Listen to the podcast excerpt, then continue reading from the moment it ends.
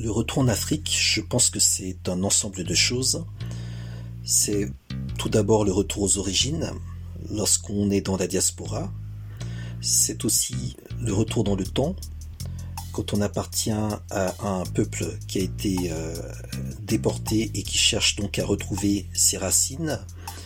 C'est aussi la manière dont partout où on se trouve dans le monde, dans des sociétés notamment occidentalisées, on va construire son propre retour en Afrique là où on est. Et donc on va faire de l'Afrique le lieu de retrouvailles, le lieu de retour, le lieu de réexistence et finalement le lieu de renaissance.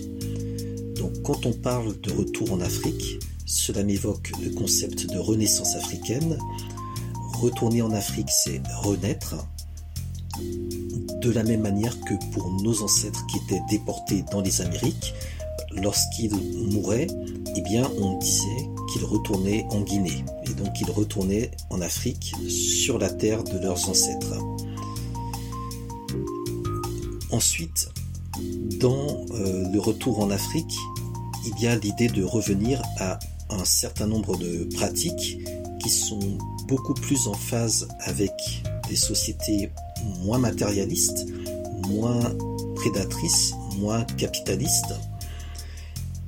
Et euh, c'est donc une manière de repenser les relations de soi à soi, de repenser la manière dont on vit son propre corps, la manière dont on s'alimente, la manière dont on prend son temps dans euh, les salutations, dans le soin que l'on apporte aux uns et aux autres.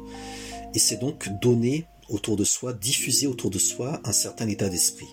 Donc parler de retour en Afrique, c'est s'inscrire dans un état d'esprit, c'est ensuite engager des actions pour réaliser ce retour, peut-être en s'appuyant sur des figures historiques, dont la plus connue est Marcus Garvey, qui avec l'UNIA, avec ce projet de retour au Libéria, on peut aussi parler de contre-exemples avec les Afro-Américains qui, un siècle avant Marcus Garvey, sont retournés au Libéria et ils sont retournés au Libéria en ramenant en Afrique des pratiques de domination qu'ils avaient acquises en Occident. Donc lorsqu'on parle de retour en Afrique, il faut s'inscrire dans une humilité, dans une distance critique et se mettre dans une optique d'apprentissage. On ne vient pas pour enseigner aux Africains ce qu'on a appris à l'extérieur avec une forme d'arrogance ou de condescendance. On vient pour échanger, on vient pour euh, ramener à l'Afrique ce qui lui a été pris, on vient donc dans une notion de réparation, mais également d'investissement. Et cette notion d'investissement que l'on retrouve dans une certaine jeunesse afro-diasporique renvoie à cette idée de faire du business. Et donc, le retour en Afrique peut être une forme d'investissement financier, mais c'est quelque chose qui doit être lié un processus de réparation et donc rendre à l'Afrique ce qui lui appartient. Retourner en Afrique, c'est réparer quelque chose qui a été brisé à un moment.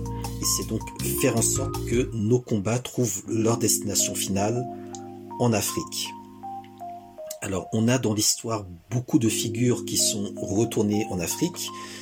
On peut penser à Malcolm X, dont euh, les séjours en Afrique ont été très importants dans sa vision du panafricanisme.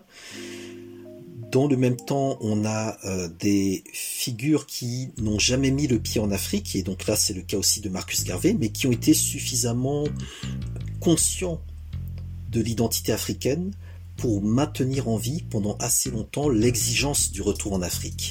On peut penser à la communauté Rastafari, les Rastas de Jamaïque, qui ont toujours pensé ce retour en Afrique en y mettant de la créativité.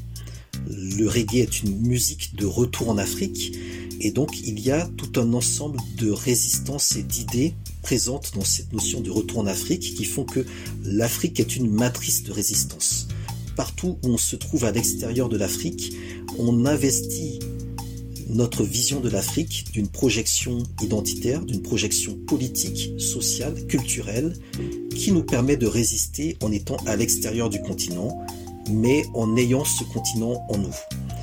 On trouve aussi d'autres euh, concepts comme le panafricanisme, également l'afrocentricité, qui renvoie à la nécessité de se tourner vers les valeurs africaines pour affronter un certain nombre d'adversités que nous éprouvons chaque jour.